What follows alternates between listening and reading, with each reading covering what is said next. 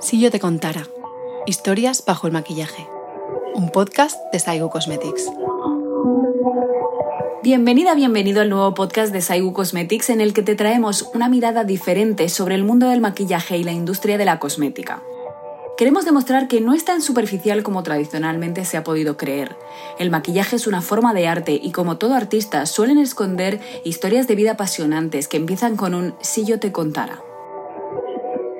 Para el primer capítulo hemos querido contar con Esther Carpes, maquilladora profesional, formadora de otros profesionales y con cerca de 100.000 seguidores en redes.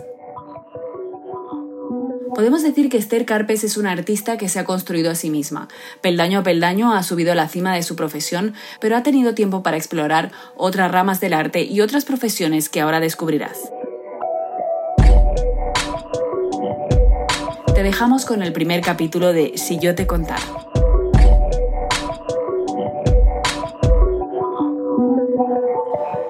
Carpes, muchas gracias por estar aquí. Eh, es una ilusión tenerte aquí en el podcast de Saigo. Encantada. Es un placer poder asistir a esto y poder colaborar de alguna manera a, a, esto tan bonito que estáis haciendo. Así que de verdad, muchísimas gracias. Bueno, me hace especial ilusión empezar contigo porque, porque ya sabes que, que eh, inspiraste el formato. Te llamé hace unos meses para pues eso, al hacer un artículo me tenías que contar cosas de Saigo y te dije, ah, cuéntame un poquito de ti. Y me quedé tan fascinada escuchando tu historia que dije, esto, pero esto, Esther, ¿tú lo cuentas o qué? Y me dijiste, bueno, a veces en las formaciones, y pues no puede ser. o sea, es, que... yo recuerdo aquella llamada y es que dije, bueno, ya paro de contarte y seguía. Cuando yo me indigno porque no se sepa algo, pues eso es que ahí hay una historia que contar y de verdad por eso me hace un montón de ilusión que, que estés aquí. Eh, ah, eso, claro, el formato dijimos, ostras, pues ya que sois unas artistas, eh, vamos a, ¿no? Vamos a que sea una charla informal mientras haces tu trabajo y que veamos también un poquito tu trabajo. Así que, mm, no sé, ¿has pensado algo? ¿Te, te apetece o vas haciendo? O... Yo voy a ir haciendo. Vale, ¿sabes? fluyes con lo que te Exacto, yo he venido aquí a darlo todo, pero fluyendo. Vale, pues perfecto. Entonces, nada más que hablar de ese tema, tú empiezas, haces marcha y yo te voy preguntando. Perfecto. Y... Fenomenal, ¿vale? Perfecto, fantástico. Vale. Pues eh, cuéntame, te voy a preguntar desde el principio de cómo empezó, que tu relación con el maquillaje desde niña, cómo, cómo ha sido esto. ¿Qué... Pues a ver, mmm, según me cuenta mi madre, yo cuando, cuando ya cuando era pequeñita y empecé a andar, iba ya con el maquillaje metido en las braguitas. O sea, ella me veía caminando por el pasillo y decía, ya lo lleva. O sea, ¿ves? Como ya va a cargar. Luego con el tiempo, pues salía a la calle a, a, jugar con los amigos, o sea, con los niños de la calle, y yo llevaba mi colorete, mi pintalabios, o sea, yo iba maquillada ya de muy pequeña. O sea, que era algo que, que lo llevaba en la sangre, sí es que lo llevaba. Lo que pasa es que, bueno, pues va pasando el tiempo y, y, y bueno, yo, es verdad que después eh, seguí maquillando a mis amigas para... Claro, a mí me encantaba, entonces mis amigas veían eso en mí y decían, pues maquillame para esto, pues para lo otro. Con 14 años, 15, 16, ya las primeras salidas, las primeras noches viejas, mm.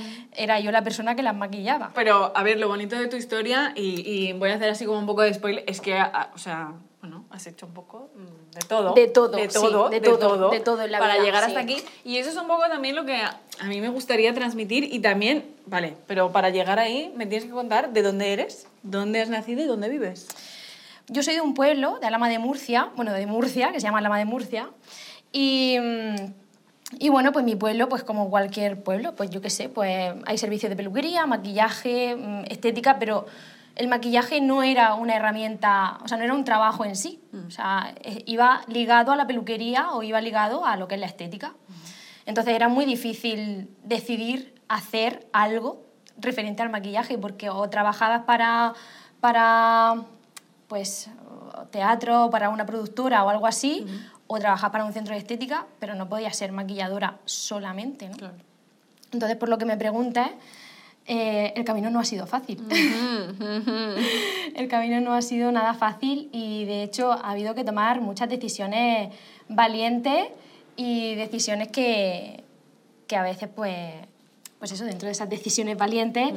han sido complicadas. Pero porque ahora mismo, ¿dónde vives? En Alama, yo sigo viviendo en mi pueblo y de hecho vivo en el campo. O sea, yo vivo en el campo y tengo mi estudio en el campo, en el campo. O sea, que si no te mando el G- o sea, la dirección del GPS, tú no llegas a mi casa, ni llegas a mi estudio. Pero mucha gente tiene que decidir entre, ostras, estar cerca de su familia y amigos o el sitio donde le hace feliz o una profesión que le gusta. Entonces, y tiene que irse pues, eso, a la gran ciudad y tal. En cambio, Jolín, toda la lucha que has hecho tú ha sido por llegar a donde estás, desde donde estás. Que eso me parece súper importante. Pero así vamos a ir... Vamos a ir hacer un hilando. poquito mm, spoiler. Vamos a ir Eh, hilando. sí. Exacto, exacto. Cuéntame, pues, cómo fue un poco tu trayectoria cuando decidiste, ostras, pues a lo mejor esto puedo dedicarme, no sé, más profesional o cómo fue. Pues mira, como te digo, era bastante complicado pensar en dedicarme a ser maquilladora en un pueblo.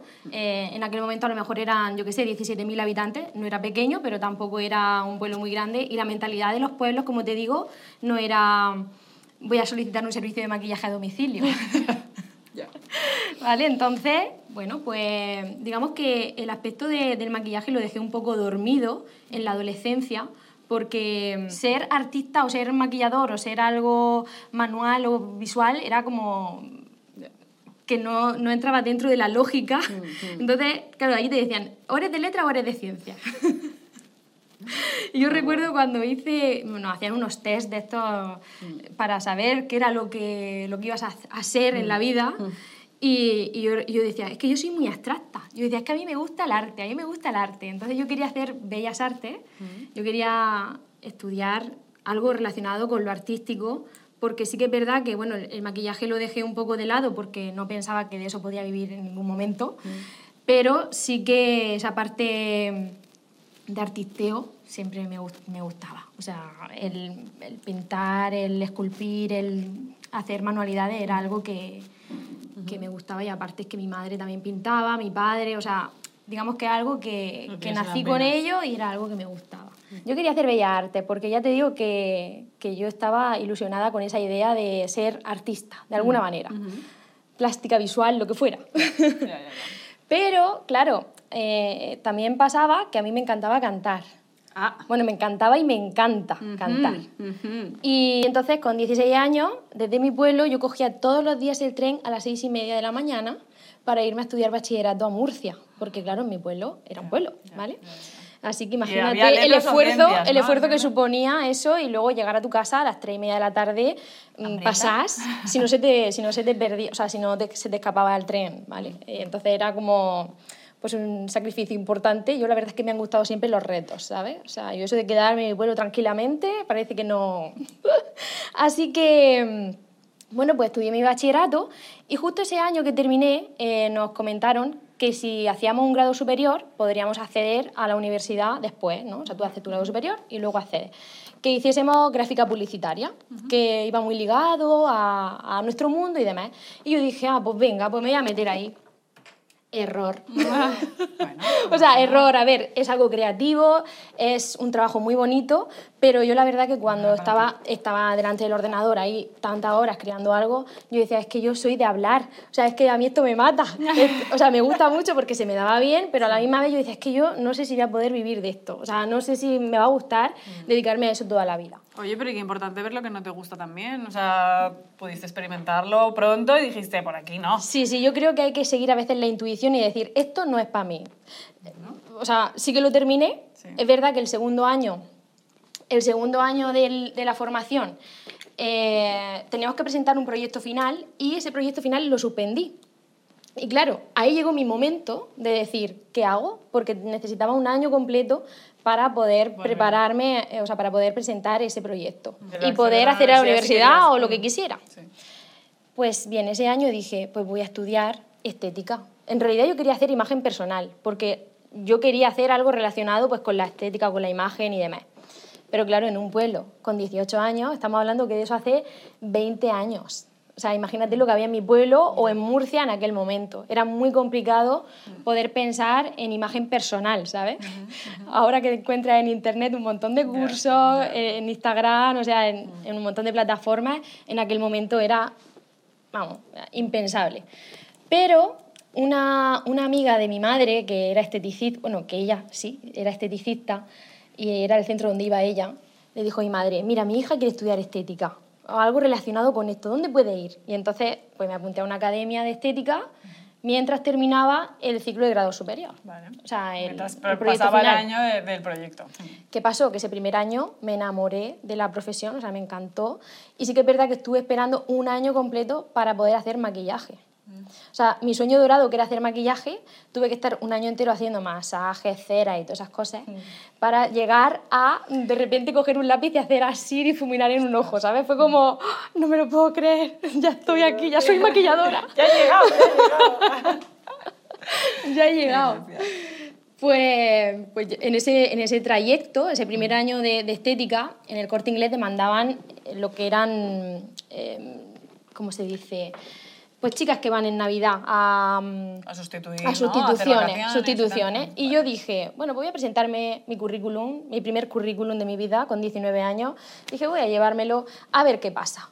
Pues me presentó y, y justamente en MAC, que yo no conocía la marca, no sabía mm, nada de ellos, cuando dejé el currículum fue salir por la puerta y me estaba llamando por teléfono la chica, oye, date la vuelta que te quiero hacer la entrevista. O sea, es que no me dio tiempo ni a pensar si eso me gustaba, si era esa la marca que hubiese empezado con, e- no sé, ¿sabes? O sea, la cuestión es que empecé esa Navidad y estuve dos años ahí con ellos. O sea, yo terminé mi, mi estética, mi ciclo de grado superior. O sea, yo mientras trabajaba, estudiaba, compaginaba todo. trabajando.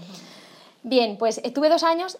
¿Por qué? Porque también cantaba en una orquesta. A nivel nacional estaba ¿Ves viajando lo, por todo. ¿Ves lo que digo yo? Que aquí hay mucha chicha. Y claro, después de esos dos años me ofrecieron ser fija.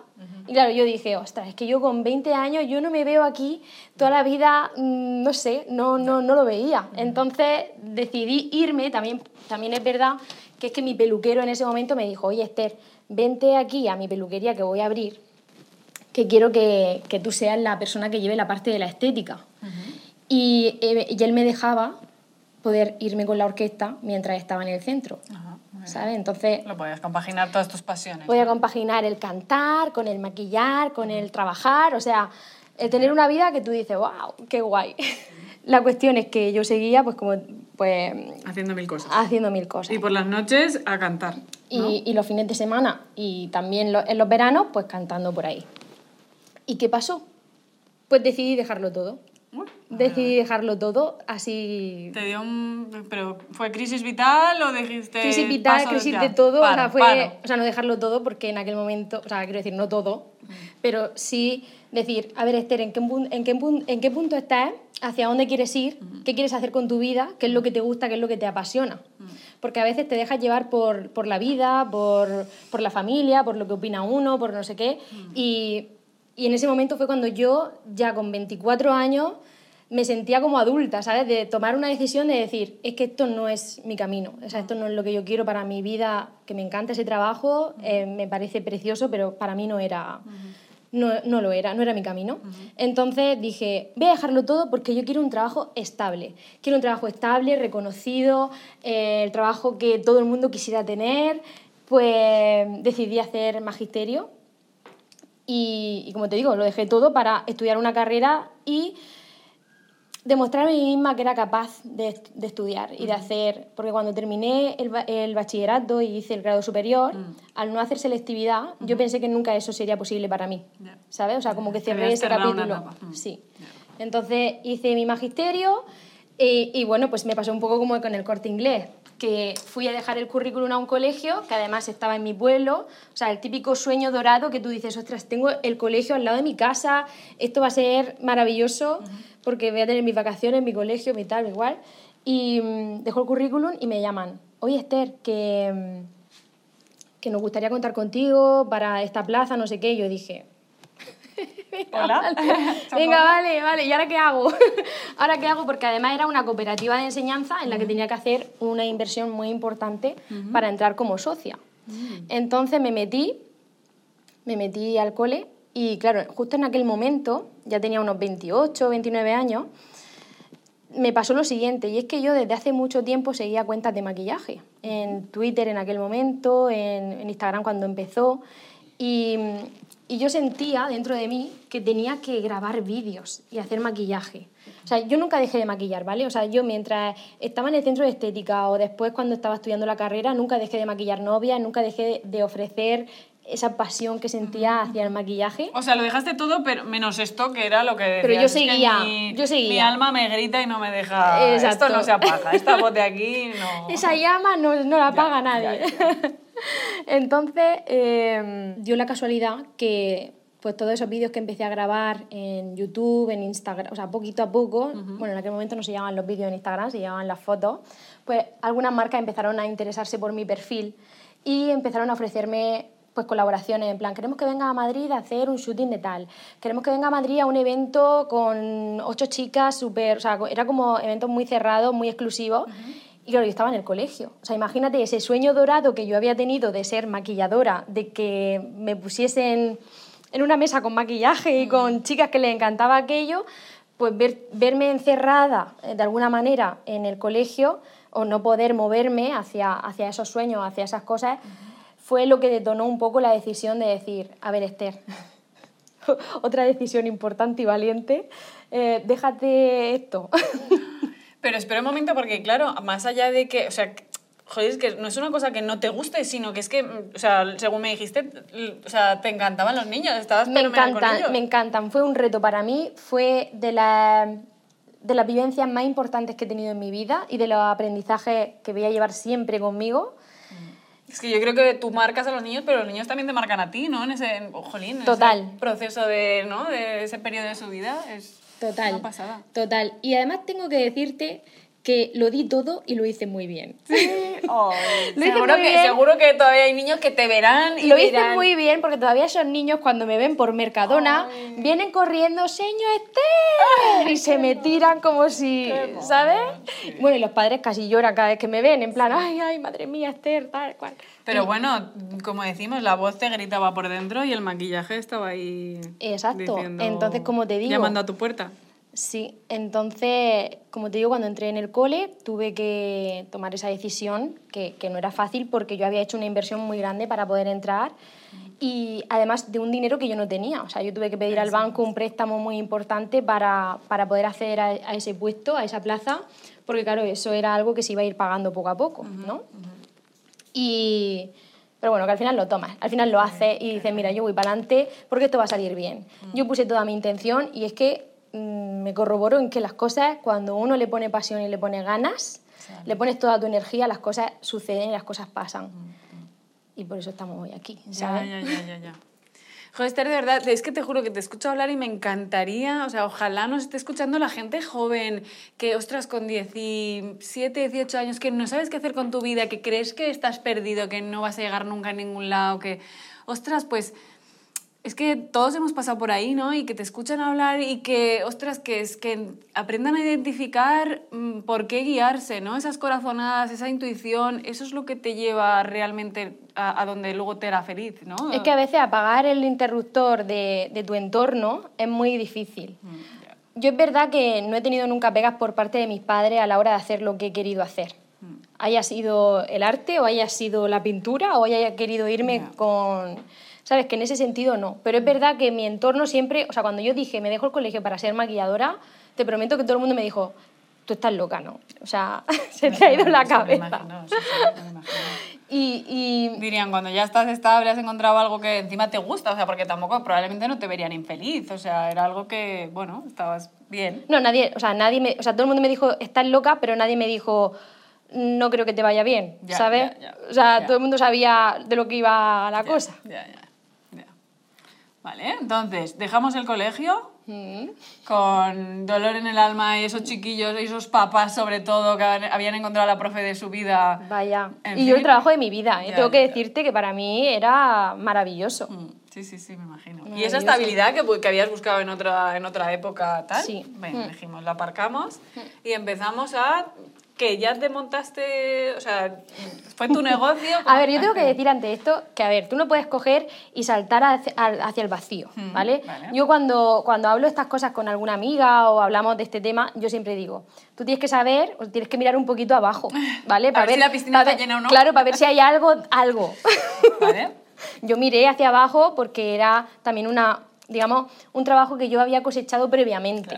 O sea, yo sabía que tenía trabajo, ¿vale? Que no era en plan, he estudiado un curso de maquillaje y de repente voy a ser maquilladora y lo dejo todo. O sea, se- eso sería una locura, sería una atrocidad. Entiendo que, jolín, cuando haces un salto tan importante, sabías que tenías trabajo, pero bueno, hasta que consigues, no sé si vivías de alquiler, o, pero hasta que consigues tener el suficiente ingreso con, el, con la nueva vocación o con el nuevo trabajo como para mantenerte, ¿no? Para compensar todo lo demás. Y lo entiendo que mal. el préstamo y Tengo que decirte que lo Ah, pasan muy vale, mal. vale. Lo pasé muy mal en ese momento porque, claro, mm, el pago de- del préstamo que tenía eh, el, el autónomo, de repente, Que los el gastos que conlleva, los trimestrales, los gastos los- que conlleva, mírame aquí abajo, los gastos que conlleva, mm, pues empezar un negocio, el producto, no sé, yo es verdad que nunca he escatimado en invertir en mi negocio. Y claro, eso se sumaba a los gastos que ya tiene, a tus gastos de vivir, en aquel momento ya vivía con mi pareja, vivíamos independizados, y claro, mm, todo se multiplica. Pero, ¿sabes qué pasa? Que cuando tú te encuentras en esa situación, tienes dos opciones. O morir, o sea, morir en el sentido de tener que dedicarte a otra cosa porque no te va a dar el dinero suficiente, o decir, tengo que poner toda mi energía, lo que sea, para facturar más dinero para poder vivir de esto. O sea, y me lo propuse tan fuerte que, que desde entonces no me ha faltado el dinero para, para poder dedicarme a mi pasión. Pero entonces ha habido también, eh, o sea, a ver, si seguimos así como cronológicamente, entiendo que ahí también parte de, gran parte de tus ingresos venían, entiendo, de, de eventos y de bodas, De que, mis son bodas, como, sí. que son como lo más, ¿no? El evento social más habitual que tiene todo el mundo, porque si no te viste, si no te maquillas para una boda... Sí, no yo cuando empecé, eh, evidentemente, como te he dicho, al ser de pueblo, Mm. no tienes la facilidad de poder hacer shootings o hacer cosas claro. que puedes hacer en una gran No ciudad. una marca para hacerle la... No, no te, no, no te va a llamar nadie. Bueno, sobre todo cuando empiezas, luego ya te, te has forjado un nombre y mira cómo si te llaman las marcas a venir a la otra punta de... Sí, sí. Vaya, pero porque también yo he querido mover el culo. Ya. ¿Sabes? Ya, ya, ya. Bueno, hablando pronto y claro, No, no, pero es que supuesto. yo siempre he dicho, si tú quieres cazar peces, para meterte al río tienes que mojarte el culo, porque es que si no, mm, ya. O sea que no, sí, lo- no los pillas. pero que sí que me parece también igual genial como la, mm, ¿no? la perspectiva de, ostras, estoy en mi ciudad y, y, ¿no? y en mi pueblo y estoy a gusto, estoy en medio del monte, pero es verdad que también tengo que moverme, ¿no? Porque las Eso lo he tenido claro desde el primer momento, porque al final un pueblo tiene también sus limitaciones. Entonces yo sabía que si quería Aunque tener más trabajo, quería tener ahí. más clientes, necesariamente tenía que moverme, tenía que coger mi coche e irme a kilómetros, Mm. a muchos kilómetros. Yo he hecho muchos kilómetros, pero no me- nunca me ha importado. Mm. No, no, no me ha importado porque había un objetivo detrás de eso y era pues el forjar un negocio, el forjar un nombre, el forjar algo que, que poco a poco iba a hacerse más grande. Oye, ¿y cómo, cómo... Voy a, voy a darte, lanzarte ya las preguntas, eh, porque esto era una charla informal, pero sí que he elegido tres preguntas así como Así de como- reflexión, de, de a ver qué, ¿no? Y me apetece saber esa Esther adolescente que no sabía exactamente qué iba a hacer con su vida, si te ve hoy, porque, jolín, no dejas de ser una referente... Eres una referente, pues eso, en el maquillaje español, incluso en redes sociales, o sea, no sé, yo te- Pues mira, la Esther ¿no? del pasado, o la. Esther adolescente pensaría, esta se le ha ido de las manos. Vale. se le ha ido totalmente. Porque, porque ella no lo hubiese imaginado, eso que había detrás de esto. Y, y sobre todo porque, porque ella dejó esos sueños, ¿no? De, de poder ser maquilladora y de poder inspirar. Es que estoy en un punto que yo a veces ni me lo creo, ¿sabes? De decir, ostras, he llegado a ser maquilladora, pero es que aparte doy mis formaciones para otras maquilladoras, viajo por España, estoy haciendo esto con una marca, ¿sabes? Es como, ¿esto me está ocurriendo a mí? Entonces, bueno, yo creo que la Esther del pasado se sentiría orgullosa y, Y fliparía, ¿no? y fliparía Diría, ¿cómo y yo le puede diría a la Esther del pasado, no te preocupes, hija, te vas a equivocar muchas veces, pero vas a llegar al sitio donde, donde tienes que estar, ¿sabes? Jolín. Qué guay, qué guay. Vale, me, encanta. Y se- segunda pregunta, mm, más allá de todo lo que hemos hablado, ¿se te ocurre alguna cosa que, o sea, entiendo que en redes no compartes, ¿no? no eres, o sea, tú no Hmm. eres influencer de contar tu vida, No, pero... la verdad es que no, Pero sí no que... mucho. Si me cuentas algo de ti que digas, bueno, si la gente se enterara de que esto, mm, yo qué sé, diría, no lo creo. Más allá de que, cante, que cantases en una orquesta, que también, oye, si te pido que te arranques a cantar, me haces un, ¿no? un par No de sé, no notas. sé, no sé. Oye, sería muy bonito para acabar, ¿no? Acabamos así en alto el primer capítulo del formato y así ya todo el mundo nos escucha lo Madre siguiente. mía, esto sería muy fuerte, ¿eh? Pues, mm, no sé, ¿qué quieres que te cuente? Que me presenté dos veces a UT. ¿En serio? ¡Qué gracia! ¡Ostras! Bueno. Mira, mira. Oye, que además te tengo que decir que una de las veces llegué bastante bien al sitio. Sí, sí, sí. Lo que pasa es que tienes que estar muy preparado, pre- preparado mentalmente, ¿sabes? Para, para todo lo que conllevan esas pruebas. Y yo, pues, en el momento que me presenté, que tenía 18 o 20 años, de hecho, es que todas las veces que me he presentado me han llevado. Amigos me han llevado, han dicho, Esther, tú tienes que ir ahí. ¿sabes? Bueno, pues yo creo que esto, mm, esto no lo sabe nadie. ¡Qué gracia! Sí, sí, sí. O sea, venía. De hecho, vino una vez un, un amigo de Granada y me llevó a Sevilla. O sea, vino de Granada a Murcia, me recogió y me llevó a Sevilla para, la, para uno de los, de los castings. O sea, que eso. Perdón, es que no puedo reaccionar con la boca abierta. O sea, estoy con la boca abierta y, y aquí parece que me parece, me da igual lo que me cuentes, pero... Ay, yo, la verdad es que, fíjate, el mundo de- del- del cante también es algo que, que siempre me ha gustado, pero es verdad que sería muchísimo más sacrificado aún, ¿sabes? ¿Te vale con eso o te puedo o te, o ¿Me quieres contar que- más? Si me no quieres- o sea, yo a mí, toda la chicha que me des, tú piensas que aquí lo viralizamos en un Bueno, momentito. entonces mejor que no. No, no, que va, no, te, no te creas. Tampoco buscamos eso, ¿eh? No buscamos ni el cotillón. No, ni ya nada lo sé yo, ya lo sé yo. Vale, vale.